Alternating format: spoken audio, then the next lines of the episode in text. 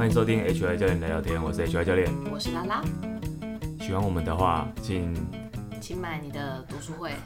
你好直接哦，是吗？你买，你真的是直接就进行销售，我 我要铺陈一下。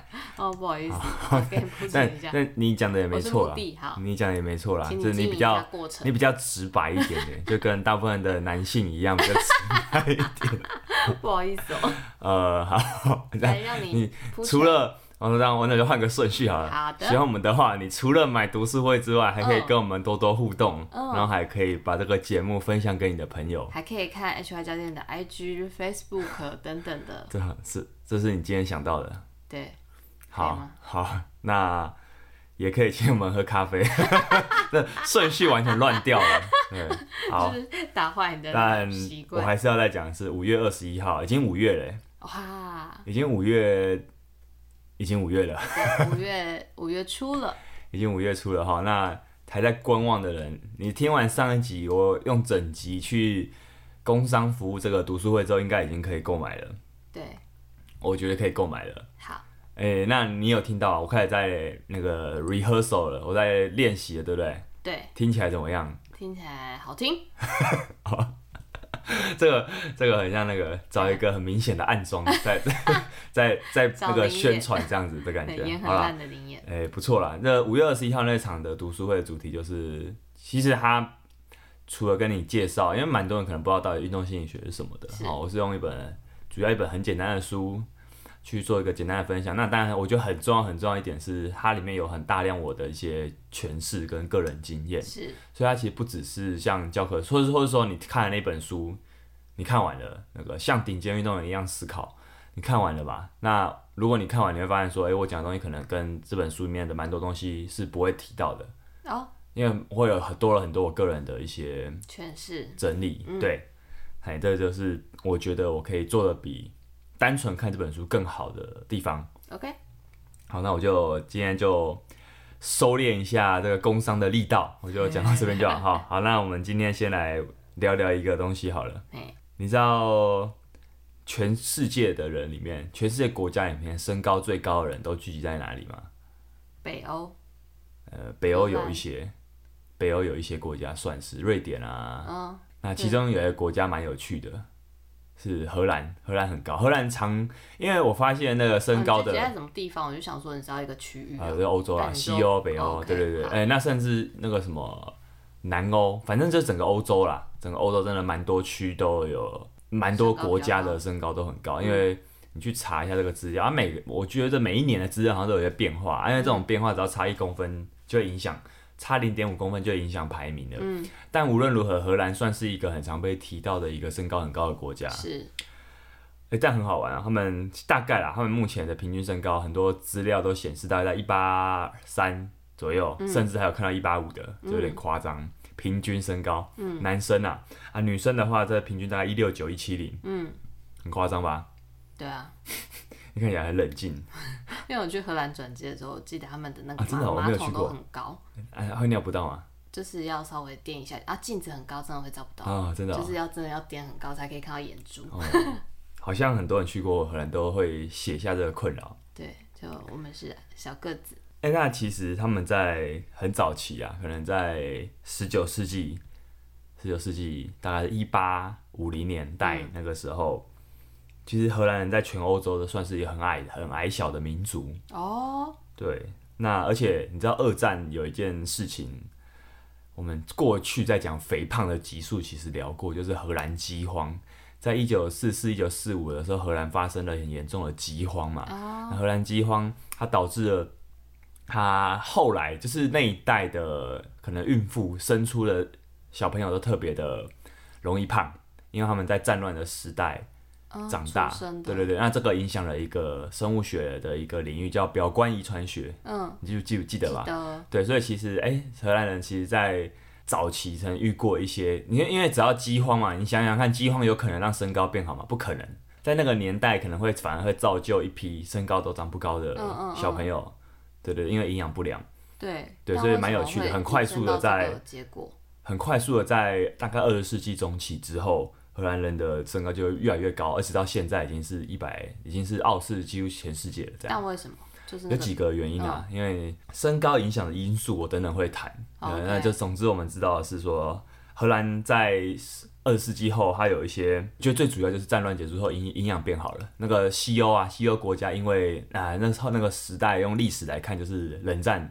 冷战嘛，美国去支援欧洲，所以美国在整个西欧都撒下了很多援助，对对，所以那时候其实，在整个欧洲，它很快速的就复原到战乱前的样子，所以他们其实很快就恢复到更好的生活品质跟水准。嗯，那也因为战乱后，呃，整个欧洲欧欧陆地区，它经历了可能很长一段时间的和平时期，那和平时期。就会让人类文明开始发展嘛，那可能收入不平等的程度就会降低，嗯。啊，甚至啊，荷兰我查资料看，他现在他们的他们也有很出色的医疗保健体系，哦，哎对，那台湾的健保其实是一个世界有名的东西，可是你很但健保我们都知道它充满了争议啦，有些人可能认为健保阻碍了台湾医疗的发展，嗯、对，但无论如何啦，就是。呃，有一派的社会福利系统还是认为这个东西是重要的，对。那荷兰就把这个东西是做得很好，他们的儿童的医疗甚至可能在四岁前是免费的，哦，他可以做很多检查，对对对，嗯嗯嗯，这些东西都有所帮助。然后啊，乳制品也是一点，他们摄取大量的这种乳制品。但是整个欧洲都很多乳制品啊，但荷兰荷兰的摄取量就更高一点点，吗对对，他们当地的那个什么诺农产业是很发达旺盛的，嗯，同时就有各种。那当然还有一个我们不能忽略的因素就是基因，搞不好他们的基因里面本来就有了这个因这个因子，只是在在过往，比如说二十世纪以前，其实那个年代，其实我们知道人类的文明进展非常快嘛，二十世纪以前你可能。不管是在哪边都没有那么充足的食物，嗯，那么充足的生长条件跟卫生条件，所以可能每个国家都差不多。哦，但当这个稳定下来之后，可能你潜藏在你基因里面的，它就会被身高基因可能就会发作。而且一旦有开始有越来越多高的人嘛，我们知道那种那是什么天择，哎，不是天择，这是有点像是性择，性别的性，性择就指说，呃，比如说今天女性都比较喜欢高大的男性之后，她就会选择跟高大的男性。交配对，你真的很直接，都不修修饰一下用词哦。但你讲的没错，就生物上来说，就是交一种交配的后过程，繁衍后代的过程。那性择就会就会再产生一种偏好嘛，嗯，就会让可能让那边的人会越来越高。这些都是因为关于身高不是一两个因素可以决定的，嗯嗯嗯对。如果你看人家说因为某个因素所以长那么高，其实都是不太有点偏颇，不太合理的。嗯、对，就是他可能就是。一些伪科学之类的东西。OK，好，那为什么聊身高呢？在这之前，我跟你讲，荷兰人真的长得很高哎，他们在这可能不到两百年间，他们长得快二十公分，甚至接近二十公分。对啊，这是很夸张的一个。你说从一八五零到现在，长了对对对，这么多，长了就接接近二十公分这样子。好强哦。对啊，那那你知道过往的身高的统计都从哪来的吗？因为过往的那种人口的对于这种。每个人的身体资料掌握其实可能没有那么完整，嗯、可是有个地方会很完整。哪里？军队哦，只要有军队的地方，他就会把这个记录下来。对对对，尤其是男性啊，嗯、男性应该是会记录的最清楚的，女性可能很晚期才有这种资料。好，我现在讲完这个小小小知识了。那为什么会有讲身高？其实后面我们还还会再提到身高。好，因为本集的主题是我们要聊一下。先前一位老听友泽明，泽明记得吗？他是一位消防员。嘿，他在好像好几个月前也跟我说，他希望可以听我。有些人跟我互动的时候，有些朋有些有些朋友跟我互动的时候，他就会跟我说，哎、欸，不是跟我说，我会跟他们说，我跟他们说，哎、欸，那。就是可能他跟我讲完了，他听了某一集的心得之后，我会问他，那你有没有想听什么东西啊？哦，oh. 对，所以大家如果有想听什么，其实可以不用害羞，嗯、你隔了一层荧幕，其实你也看不到我们的反应，所以你还是 你还是可以，如果有什么想要听的哦，你真的是可以直接问啊。哦在这个节目开始很红之前，在你都可以问，到时候可能就没那么容易了。好，期待这一天到来，这样。好好好，那他就问了。他只用很简短的几句话说：“我想想听听看小关于小孩子的训练哦，oh, okay. 小孩子，嗯，那不知道是几岁，但反正小孩子，大家心中都有一个小孩子的样子吧，大概就是青少年吧，国小生吧，差不多。青少年不一样，青少年是国中以上，是吗？青春期前都可以说青少年啊，青年跟少年就不一样啊。好好哟，嗯，好哟。那反正无论如何，我觉得国中以前都可以啦。好，甚至你说国小，我觉得我觉得就是青春期前发育前也是一个也是可以。我我觉得应该定义成是完整的青春期完整结束后之前的阶段的这种、嗯、这种。几岁是青春期结束后？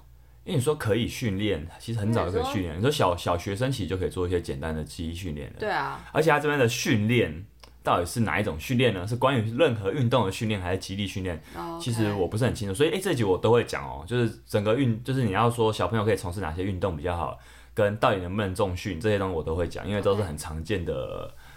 常被问到的问题，常年被问到的问题，嗯、或是甚至有些迷失。哦，好，那其实为什么我们前面要聊身高，应该也不难想象，因为关于亲，关于这种小朋友训练最重要的一件事，跟最容易产生迷失的地方就是身高，因为所有人都在意，啊、尤其父母或是其实小朋友本身也很在意啊。对，因为身高影响东西真的很多啊，不可逆啊。身高，尤其以男生来说好了。我可能没有太大的这个方方面的烦恼，嗯嗯嗯、我有的烦恼都是奢侈的，比如说我会觉得说，比如说后来打篮球觉得自己太矮，可是实际上我平常的身高是很够用的，是是，是，就是这其实已经没有什么必要。对，但我懂那种可能他只有一百七，那就是你知道，尤其。男生不到一百七，我们叫我我们刚刚不是讲性责吗？其实这就是显示 身高议题，就是显示了性责里面很残忍的一块，就是身高不高的男生常常会在求偶上会比较自卑。那、啊、当然，其实这个我们，呃，你如果认识够多的人就知道，哎、欸，很多身高不高的人在这方面都很厉害，嗯、都很都很擅长把妹，但 但实际这普遍来说会有这个现象啊，对，就是因为这个大家真的很在意。嗯，好，那。而且父母真的很在意，我觉得我觉得真的大部分所有父母都会在意。呃，既然大家都那么在意的话，我们就来聊聊这个东西。那要聊身高前，先聊聊身高好了。身高到底哪些因素会影响身高？遗传啊，最直接就是遗传，最重要。呃，算是重要，可是遗传也不能决定啊。那后天应该还有一些可以努力的啊。遗传，哎，你有听说有那个身高是隔代遗传这件事吗？没有。是这样，听说好像是阿妈，但我 我没有去求证啊，就是听哪个内容农场讲的，就是小朋友会看，就是看你阿妈的身材，就知道你大长大后大概是什么样的身材。但我身高比我阿嬷高哎、欸，但你阿妈算大只哎、欸，不算了，她没有特别高，你，你又没看过我阿妈？没有啊，哎、欸，真的、欸，好吧，那我不知道，你说、呃，好了，那。遗传是个因素，可它是不是隔代遗传，我就不确定了。但因为我觉得身高太多人好奇，所以我觉得关于身高的伪科学真的超级多。对啊，就是超级多。就像这个，我也想说，为什么？对啊，对，他他应该有个理由啊。如果没有理由的话，我我就暂时就是 pass，就暂对我暂时，因为我没有看过这样的说法。嗯，对吧、啊？那一旦遗传就不用讲了，那遗传好像也很难讲什么。那遗传就比如说人种啊，或是你你的其实就很直接的、啊，你、嗯、你的。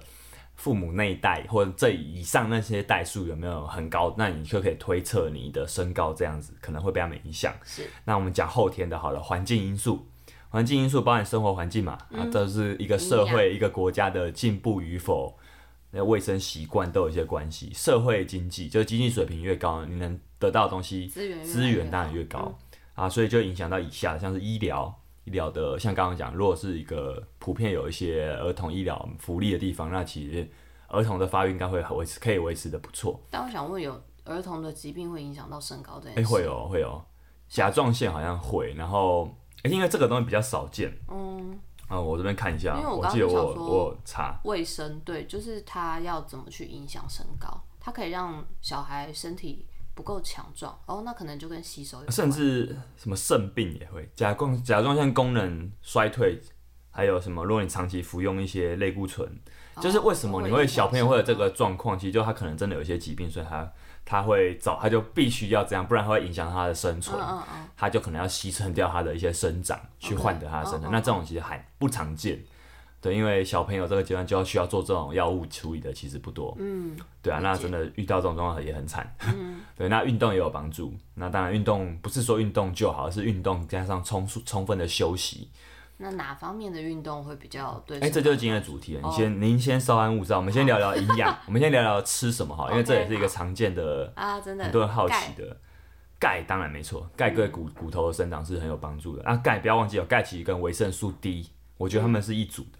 因为维生素 D 可以帮助吸收钙，那晒太阳可以帮助维生素 D 的生长，你知道吗？嗯、对啊，会会会，我因为晒太阳里面就会有这个成分。嗯嗯嗯。对，所以为什么说，甚至有些国家如果日照不足的话，也可能会影响到身高的发展，是会的。那蛋白质，蛋白质优良的蛋白质，其实我发现在找资料的时候，呃，很多人说，比如说蛋白质是需要的嘛，可是又有一些，你会你知道有些营营养素会阻碍钙的摄取嘛？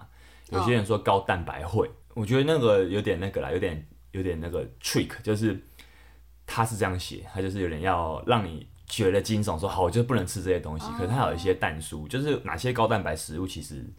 不适合，对某些项是不是所有的，而且对，其实优良的食物，你就我觉得，我觉得当你今天的摄取来源都比较优良、比较天然的时候，不用想那么多啊。但是如果你今天的肉类来来源来自常常是那种那叫什么？加工的香肠、加工肉品、加香肠、培根、热狗这种，啊，这种其实这种肉品里面蛋白质含量其实都很低啊，是，而且里面还有一种矿物质叫磷。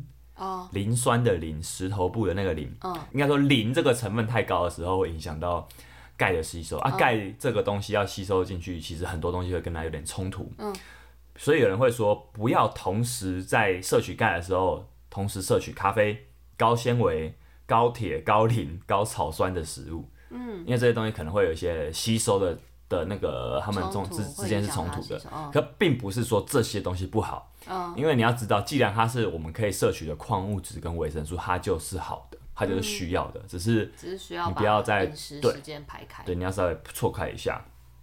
那所以这个方面，如果你在查资料的时候，其实会常看到这种迷思。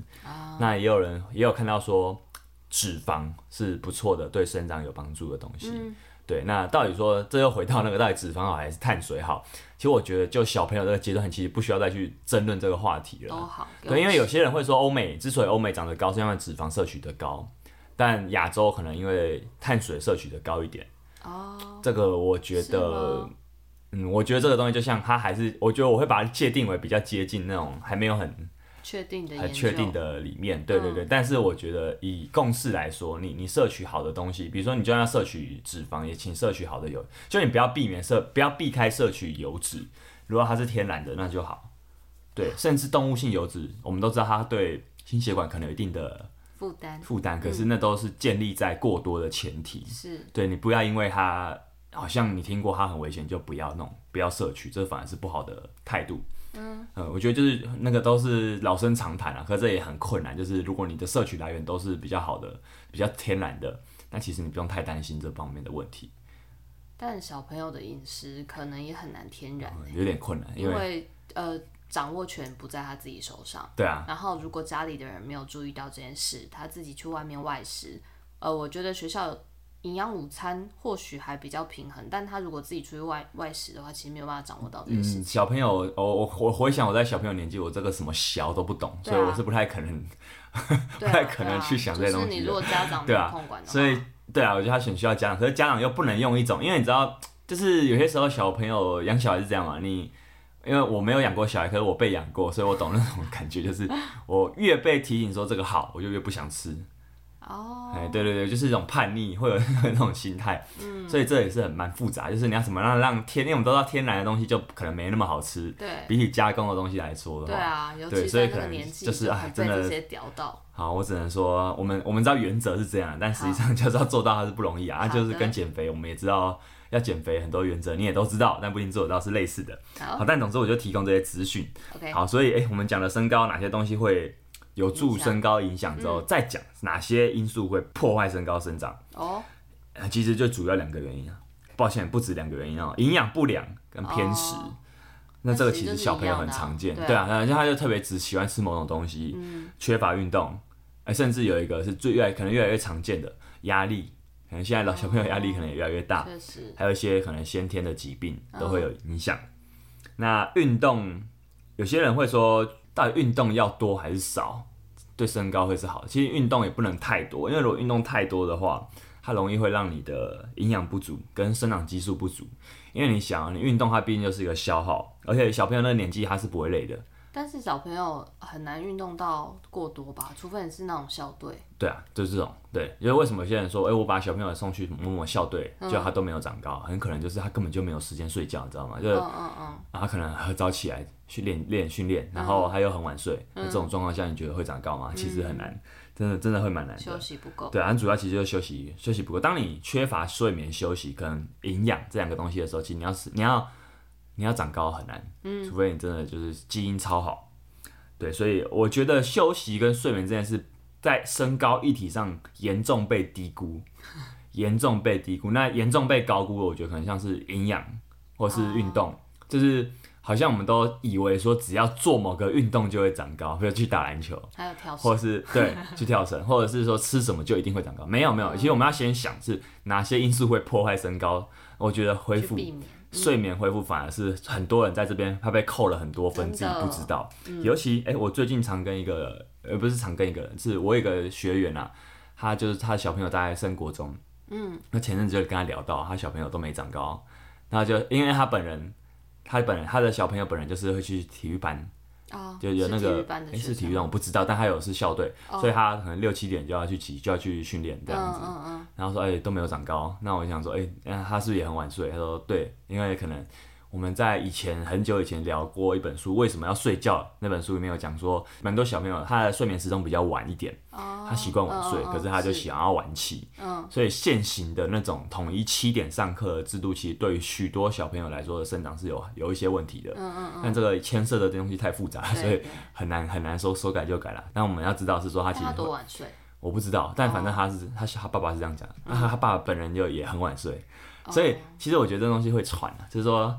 你会生活形态就是习惯是？对啊，因为你第一个，你你小朋友一定会看你父母的样子，比如说父母要你不要用手机，要但是他都在用手机的话呢，那小朋友一定会用手机，而且他会很不爽，为什么你可以用我不能用？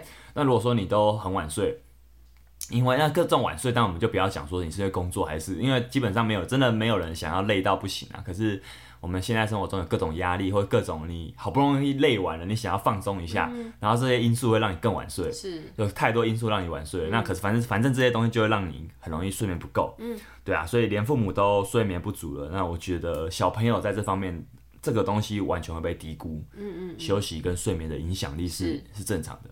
所以你看，我们讲了这集已经讲了二十分钟了，还在还没有讲到重点，还没讲到运动，因为我觉得我觉得在运动之前有很多东西是被忽略的。嗯、那基本上我就先把身高讲完了，就是身高议题其实就哪到底哪些因素会影响身高？你会发现哦、喔，没有什么东西，就是我没有说，或是你真的去查，你会发现没有人会跟你说哪种运动不行。所以呢，为什么会有那种重训不要的迷失，或者是？不要去伸展，不要做拉筋拉太多，哦、不要跳舞，不要重训，不要把小朋友送到什么，会长不高。对，不要让小朋友太早做。我甚至听到有人说浮力挺身也不行，哦、就有点离谱了。就是我觉得那都是迷失传过头了。哦、到底有没有妨碍身高发展的项目或运动？其实没有。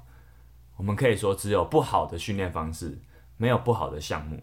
所以其实拉筋跟重训都不会影响身高。对，那为什么会有这个传言？因为那我觉得比较可能是像有人会说，哎、欸，举重练举重的人，举重就是奥林匹克举重嘛。嗯、如果你有看过举重选手的身材，发现他们很特别，可能不会太高，嗯、会比较容易做到好的。表现好。对，那像跳舞也是啊，跳舞跟体操这样的小选手。通常也会被筛选过，就是我们要知道，就是一个项目里面的人看得高，看起来高，并不是他做这个项目会长高，而是长得高的人参加这个项目有优势，那个因果关系完全颠倒了。嗯，可能教练在筛选的时候，他就觉得这身形是，或是说他就会剩下这些身形的小朋友，所以我们说球类很多时候是这样啊，那那你就不用讲说跳舞，很多时候就是因为这种身形的人比较跳得漂亮，那就会留下这种身形的人比较多。这个也是一个常见的迷思，是他把因果关系完全颠倒了。没有什么犹豫的？我在回想，就是呃，跳舞这件事拉筋的话，嗯，跳舞这件事它其实不太有身形的限制啊。我觉得可能要看运动要看诶。可是跳舞这件事，如果像芭蕾的话，基本上是家长送去，嗯，所以家长是主动的。对，你跟校队那个是不太一样，是教练选你觉得适合。可能有一些课堂上好的表现，所以你被选进去。因为有可能说最后剩下的会是比较多是同样类似身形的，就是他可能会觉得他在这个运动中有得到成就感。嗯、对，就是很多，他是他有很多很复杂的因素，他不是那么简单说，就是他练了这个就会变成怎样。嗯，但我确实有觉得说，就是你跳过芭蕾，对不对？对啊，呃，男生同学真的很少，哦、因为就是真的很多的爸爸妈妈，他可能小时候送来，可能拉个筋，拉个一两年，小时候但是后来长大，他就觉得说这件事会影响他的身高，他就让他的小男生的孩子就不学，但是呃，妹妹或姐姐还是继续学。而且这有点性别因素啦，嗯、就是可能男生做这件事的本人就比较本来就比较少了。但是他一开始他也是送进来了。对啊，我说后来他可能、嗯、他可能身边没有男生在做这件事，他也会觉得他不要。OK，对啊，是有可能的。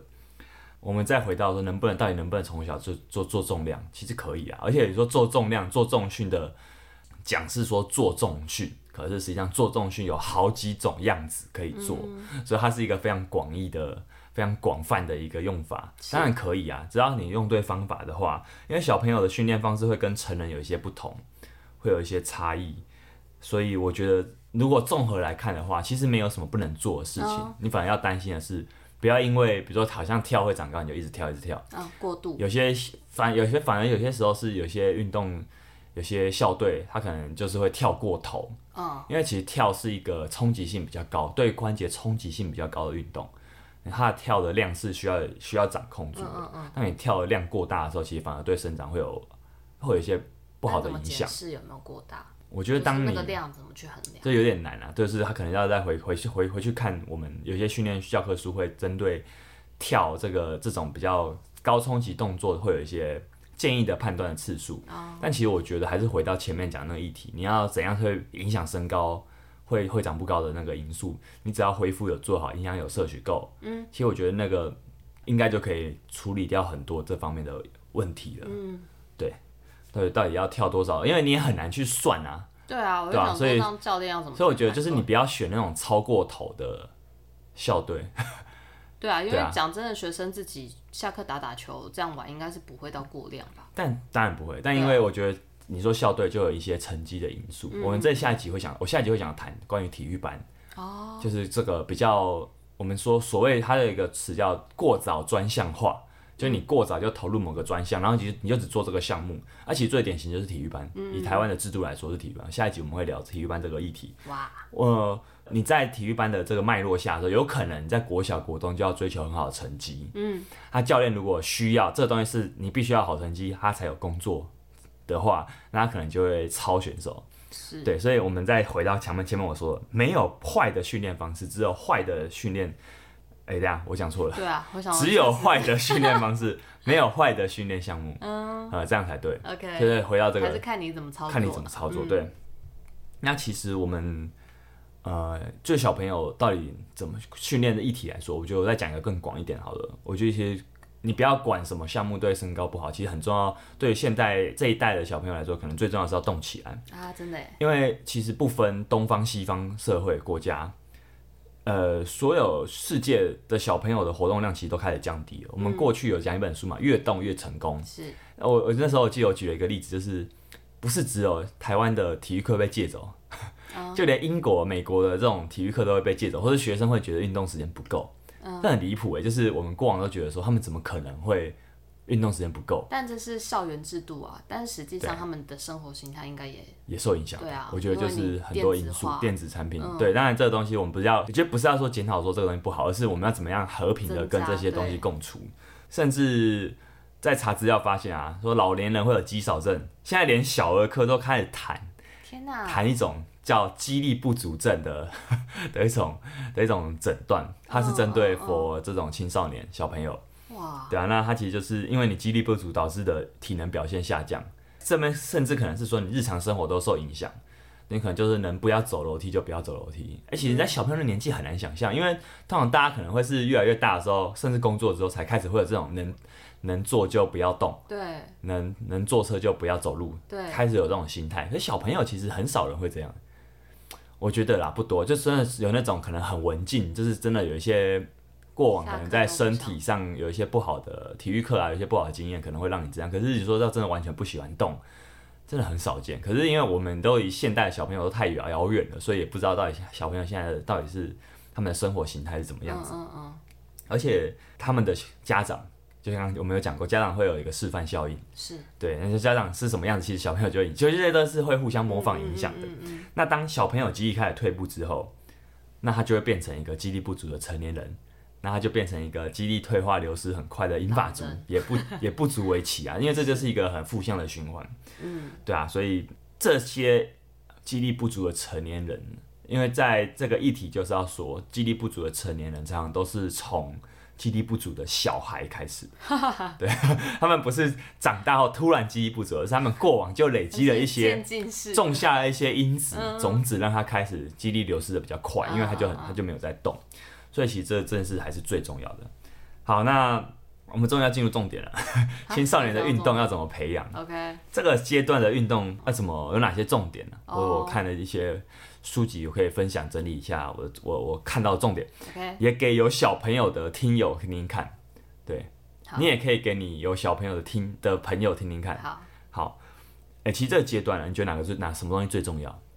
在这个小朋友阶段，如果要运动的话，是发展某个没有啊，就是你去玩，什么都去试啊。哦，你很厉害，你直接讲到重点了，是吧？它就是个自我探索，对啊。所以为什么我要我觉得这个要讲先讲？因为很多时候。青少年他们会就是小朋友会抽出什么运动，是因为爸妈希望他去做什么运动，哦，oh, 对不对？是吧？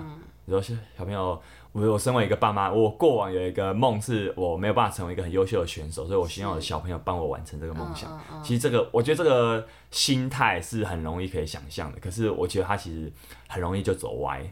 会容易走歪，嗯、就是可是我没有说这个不好，因为这很人之常情。是，甚至我自己可能都有这个想法，因为你毕竟人生有些路是错过就没了。对对，那你你没办法完成。可能还有机会。对啊对啊对啊对啊！可是可是如果就这样的话，我们会变成说，我们很多东西都希望我们的小朋友帮我们实现。嗯。运动只是其中一个啊，可是如果说连当医生想要赚大钱，你都要他帮你实现的话，其实是很可怕的一件事情。人生的。对啊对啊，那这个阶段其实最重要就是乐趣、自我探索。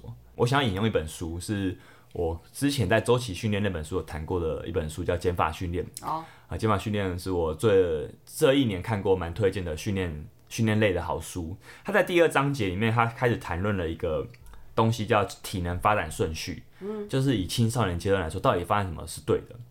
哎、欸，不是哪个是对，是顺序来说，到底怎么样的顺序会比较好？嗯、对，我觉得作者有一些论点，我觉得是蛮值得我们整理下来给听众听听看。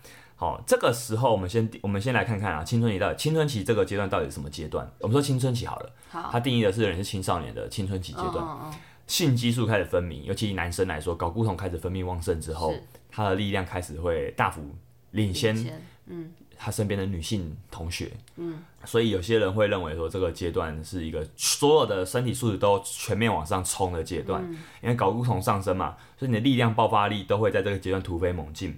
那也因为神经系统会快速的成长，所以我们的速度能力、协调性这些东西也会有高速的发展的潜力，嗯、而且是其实这个东西在这时候发展最好。嗯，哦，甚至我们知道语言也是，哦、因为你神经的速度开始学习的速度开始飞快。既然这样讲，那我们到底要选择，如果要选择要运动的话，到底要做着重点是什么？其实可能不是说要练哪个体能，要练哪个身体能力，而是。运动到底可以对人格产生什么样的培养？做的这个点是蛮好的。虽然我们知道就是要多元尝试，你知道那个在乡下长大那种乱爬、乱乱跑、乱生长的小朋友，其实通常可以长得最好。对，就是比如说他的脚可能也比较不会有那种过度过早就穿鞋子的那种扁平足问题。嗯、那他可能也身形也会协调灵活很多。嗯。可如果一个小朋友他自由过头，他参加什么运动，他遇到挫折，他就放弃了，他就我不要了，这个我不要了，我就玩下一个。嗯、其实这个时候也不好，对人格的养成来说，嗯，如果你要让他知道说，诶，参加一个运动，你就是会在里面遇到一些挫折跟磨练。这个磨练其实从小就让他知道说，这就是给你心性养成的一个好机会的话，诶，其实这个东西反而可以有机会让他变成未来是有很好的运动表现的的一个。更大的小孩，那这样其实家长很重要哎，很重要，对啊，因为你没有去引导他做这些思考的话，嗯、你怎么会知道他现在遇到什么问题？对啊，啊当然了，就是在各种层面上，家长都很重要，嗯，这、呃、真的很辛苦，嗯，呃，所以我们也顺便跟甚至跟我们读书会的主题做个做个牵扯，就是我们讲运动心理学，其实就会讲到一个东西，就是运动表现其实最终。决定最后到底谁可以有最更好的表现，很多时候是心智、心态这方面的东西。所以运动场上的成就其实会跟这种心理层面比较有关，包含说训练动机、使命感。你在决胜关头的时候，你有没有一个你就是要赢的使命感？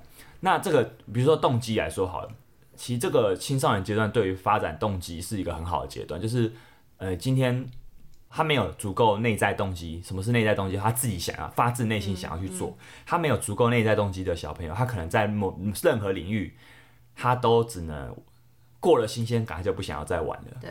因为他就发现说，诶、欸，这东西我好像当他没有成就感之后，或是他必然会遇到一些挑战跟挫折之后，我就放弃。嗯，他的内在动机不够足以支撑他去继续往下继续往下走，所以他就没办法成为更好的一个运动员。嗯，对，所以我们在聊到底哪个运动能力是很重要，在这个阶段发展的时候，其实不要忘记，诶、欸，人格的养成很重要，因为你甚至会可以说，运动是让他陶冶个性，就是他可以在运动场上乱玩乱冲，可是要给他一些规定。嗯，你不能乱咬人，你不能去有攻击性行为，嗯嗯、因为在那个阶段，他是理智是还没有那么发达的时候，是是是。对他可能就是会会打起来，嗯，他还是要给他一些规范，一些、嗯、底线的规范。那这些底线的规范的目的，都只是要让他在一个范围内可以去培养，到处去培养他的一个多元发展这样子的一个状态，这样。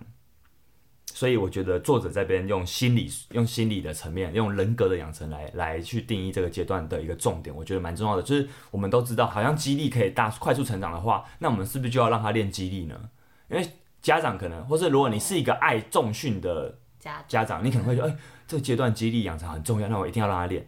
因为你可能也不会去管那些迷失啊，什么重训会不会长不高的迷思，可是你反而你不去管小朋友喜不喜欢这件事情，他如果觉得他其实觉得这件事还好。他他更喜欢去打球，那结果你要他每天就去做重训，那其实他反而会不喜欢这样。那我想发问，如果说你今天假设是一个爱重训的家长，他小孩就是很静态生活，他对于所有运动都没有兴趣，那要怎么取舍？就是你要怎么去引导他运动？哎呀，你问我一个没有小孩的人，因为真的有些人是不想出，好像也很难跟你讲。对啊，我觉得就可能你要让，可能我觉得我觉得先从一些至少可能到处去走走啊，去动物园啊，去就是先先从活动开始吧。哦。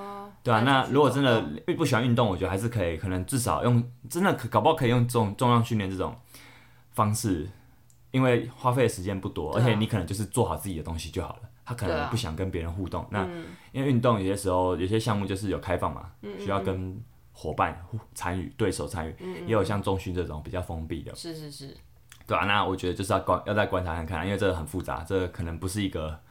我我不是这方面的专家啦，我必须说。好的。那这个阶段还有一个很重要的东西，我们可以跟大家分享，就是为什么？你可以会不会好奇说，为什么小朋友或者说某某个阶段，我们过往在某个阶段学习能力这么快？这其实要牵扯到一个理论，叫动作学习理论。那这就像什么？如果你你有车祸过，你非得要用一只手，非惯用手去写字。我不知道有没有人有这种经验，那你就会懂神经发展是什么一回事。就是你长期去做，你习惯养成之后，那个神经突触会越来越密集。嗯，我们都很习惯惯用手写字嘛。以我们都是右撇子为例的话，你就会发现说，右手我们不是做不到左手写字，也不是做不到左手运球，只是说这这一边因为用的太少了，你会一直习惯用惯用那边，所以它的它的累积的那个神经突触就比较少。嗯，对，那。以这个理论来说，就是说我们在学习技术的时候，它会经过三个阶段。你要先认知，你要先去了解到底在干嘛，再你会进入进入到一个叫激激动阶段，肌肉的肌，嗯，可能就是开始越来越认知程度越来越少，越来越放心的交给身体，最后是进入到一个自动化阶段，嗯，所以我们最终都会希望身体进入到一个不经大脑的那个自动化阶段，嗯，那。以动作学习理论来看，我们会知道说，你要做任何一个任何再简单不过的动作，再简单不过的一个身体反应，你好像都在给身体写下一个程式，安装一个程式啊。你每次这个程式里面，它就会有一些关于这个动作的一些资料，就连刷牙这种动作都可能都有在里面。这个资料可能就包含你要用多大的力气才不会用过头，嗯、比如说刷牙刷牙你要怎样刷才不会牙龈流血，漏，对，你不会流血，你也不会说漏刷到边边的牙齿，因为你有用右手刷牙跟左手刷牙，你就发现说你用非惯用手刷牙，你要很专心，你才可以刷到比较难刷的角落。是，哎，这个为什么我讲那么细？因为我有时候会做这种事情，是切身之痛。对对对，也没有痛啊，就是我有些时候会发现说，为什么左手那么难刷牙？OK，那当你这跟我们的记忆有关，就是当你你的动作开始。变成程式，然后复写在你的身体里面之后，它会进入到长期记忆区。那你只要一需要这个动作，你就自动播放。嗯，所以当你进入到长期记忆区之后，代表一件事哦，很重要，你就不会忘记了。嗯，你在学习语言，学习任何一个，如果你现在是一个要准备考试的人，都是这样。你你如何让一个东西不是看完就忘，考完就忘记，就是关键都是它有没有进入到长期记忆区。嗯、那那当然就是你做一个运动也是，你学一个运动也是。那一旦一个任务啊，一个动作，一个一个运动项目越来越复杂，越来越开放的时候。它就代表一件事，它就有无，它是有无数个简单的我们刚刚讲的那些动作程式组成的。嗯，所以，呃，当你越复杂的时候，它你就越需要去自动化的开启这些前面的东西。嗯嗯。当它自动化程度不足的时候，你就没办法做太复杂的事情。嗯。这很像什么？我最近有个经验是，我有些时候我有家里有一个那个嘛脚踝的平衡板，哦，有时候会在上面伸展。我如果今天要在上面伸展，同时刷牙的时候。不要问我为什么会同时做这两件事情，因为刷牙的时候很无聊，所以想要做其他事情做，对，让其他身体的。对对对，可是我发现说，我没办法在左手刷牙的时候，同时在这个板子上画圈圈。哦，真的哦？没办法，因为我同时要注意的事情太多了。可是我用右手是可以的，是完全没问题的。但是两脚站着，然后左手也不行吗？你会不知道脚在干嘛。就是会有一种，我只是在刷牙，可是我我就是脚在乱动。嗯，你的重心。对，我觉得我在乱动，可是我我不知道，我没办法专心在脚底要怎么样让脚踝做很精细的动作出来。其实这些东西都跟那个动作学习理论有关系的，对啊，那那就这个理论来说，我们就知道啊，青少年是一个很黄金的阶段，是因为这些这个阶段的可塑性超级高。嗯，你让他学什么就会像什么，甚至这些东西学走之后会带走。比如说你过往你学过直排轮。你要再去学冲浪，你要再去学这种很需要平衡的技术，会快很多。嗯、我不知道你有没有经验？哎、欸，其实你小时候学过运动项目比我多，所以你应该后来在接触一些运动的时候，其实会比较快，也是这个道理。所以为什么我们会，我们有些有些教练会说，哎、欸，有哪些学生好教？其实就看他过往有没有学，有没有参与过什么运动，嗯嗯嗯、这都有关系。因为这些东西都会，你相似的东西就会类推到其他项目上面。对，那所以这就我们知道会有一个黄金期，可是我们也要再次呼吁，不要有这个迷失，就是说，因为我觉得对于我们啊，我们自己来说，好像常会有一个错过黄金期的感叹，哦，就是好像我错过这个阶段，我就不能再变更好了。你可以音质比较慢，对啊，不要再花更多时间，对啊，对啊，就是还是学得会啊。我觉得你不要想说你要进入职业选手了，嗯、但是。你说人真难道只有职业选手这条路吗？并没有啊。对啊。对啊，你喜欢打篮球，不是只有 NBA 这条路啊，也不是只有。都是兴趣吧。对啊，对啊，你你其实喜欢打球，你就去打，对啊，那那就是，而且你可以，你现在再去练习，你还是可以变成更好的自己。嗯。就是这都讲起来很鸡汤，可是我觉得都真的，因为因为我们讲到这种黄金期，很多时候会让人有一种啊，过了这个阶段我就算了，我来不及了。算了，我就不要学。那反而这是不好，我觉得这是不好的心态。你说会变成更好的自己，这是很鸡汤。我可是我我我觉得你说话鸡蛋，不如说你因为这件事情摆烂，因为有黄金期，所以你就摆烂不做，这样反而很糟糕，对啊，这反而是种毒鸡汤，我觉得这反而很糟糕。而且黄金期，你那时候你哪有选择权去做这么多事情啊？在我觉得再退一个角，退退退一万步讲啊。人生要错过的事情太多了，和哪缺这件事情，对啊，所以根本没差。就是我觉得，就是你现在想干嘛？这有点是对于我们这种大大朋友讲啦，就是说你想做哪个阶段，就是你比如说我常看到很多三十岁后才开始训练的人，他们会一直哀哀哀叹自己的好像学的不够快。这其实都无所谓，啊、就是其实就开始，就开始就已经很棒了。是对，真的不是教练在话术，而是真的是这样，不然不然你能怎么样？不然你能怎么样呢？对吧？如果三十岁你时间就不能重来，不想做，你四十五十六十你就会老到根本做不到。那你现在做的时候，你四十岁会很感激你当初做的这决定。啊、你四十岁一定就比你三十岁还要增进更多能力。对啊，所以我真的觉得是这样。最后啦，哦，就是讲这边扯太多了。最后我们来讲。到底需不需要让小朋友上重训课？你会不会好奇这个话题？会不会好奇这个东西？这样听起来就可以啊。可以，但也可以不用。就是我，你有你有不用的原因是什么？因为，哎、欸，这是第一个，重训课很贵。再来就是，其实你不觉得吗？比重训还要困难的运动很多哎、欸。那这个阶段，你干嘛不去让他去学一些比较特殊，就是真的是一个比较更好，就是更好玩的东西？因为坦白讲，我觉得重量训练。对于小朋友来说，可能没有那么有趣，无聊的，没有那么有趣。你，嗯、你身为为什么我刚会说我不是这方面教练，所以我很难回答你。我不是这方面专业，我很难回答你说到底，呃，到底如果我今天带小朋友，我要怎么样带他，让他觉得好玩？因为我觉得小朋友真的是很不特特殊的客群，啊、你不能教他们做动作，你一定要带入一些游戏的元素。嗯，对，可这方面我又不擅长，就是我平常没有这样练习的话，我很难突然这样做。是，对对，所以这是我觉得，我跟你说，我直接直接跟你说，这我我没办法，我目前没办法。嗯，所以你也知道，你刚刚我们这样讲就知道说，它其实很重要，是一个乐趣，有趣最重要。那你就要想说，怎么从深蹲、硬举这些元素。可以让它就既安全又有趣，但是很考验教练的智慧。那这就是很考验运动会运动会的项目，有点像是这样，对，啊、对对。所以说教练就是可能可以用用这种方式去让让孩子动来动去。嗯、那如果你家长有办法做到这件事，那其实你就成功了。因为有些时候肌力训练范围很广，你不是要让他拿起哑铃，你如果让他拿起水壶，拿起家里一些比较重的东西，可是是安全的东西，嗯、然后让他去做一些。那种动作也许也是可以的，也许也是可以的，对对。当然，我觉得去像中健身房的东西还是比较安全的。哦，健身房的东西还是比较安全的。那通常可以做重训课，但也可以不需要。嗯，这是我觉得最后的结论。因为，所以如果说你说像需要的人，可能就像我刚刚讲说，他的呃小朋友可能很静态，他需要给他额外加一些。我觉得这还是很难。当然，这种人很很很适合啦，就是理论上他很适合，就是我觉得他这个议题很不好谈，就是因为他理论上很适合，但他个人未必有这个意愿。他个人他不会运动没有意愿。对啊，他就未必会因为是这个东西在室内做就更有意愿，所以可能还是很考验你父母要怎么样引导他，或者是教练有没有办法让他真的觉得很有趣。OK，那当然就理论上来说，小朋友做什么都可以，真的都很适合。好，那所以就是让他去玩一些更更特他想要的项目，或是一些更。更困难、更有挑战项目，其实都是很好的。好，那当然让他去单纯从事重训去训练肌力也是很好的。OK，因为肌力连小朋友都会肌力不足了，真是很可怕的一件事。可怕哎、欸，对啊，就是你要多么的不动，你才会缺乏成这样。